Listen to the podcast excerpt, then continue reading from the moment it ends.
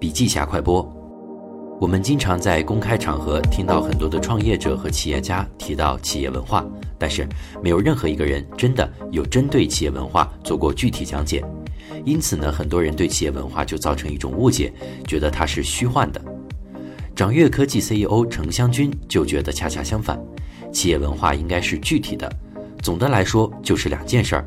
做正确的事和把事情做正确。很多创业者会把团队的竞争力归结在制度、流程、KPI 上，但是他认为，在互联网这个行业，在一个脑力行业里面，即使把 KPI、制度、流程做到最好，你的团队竞争力最多只能打六十分，因为你没有解决根本性的问题——意愿。当企业文化被认同、被渗透、被践行的时候，才是一个团队真正竞争力的开始。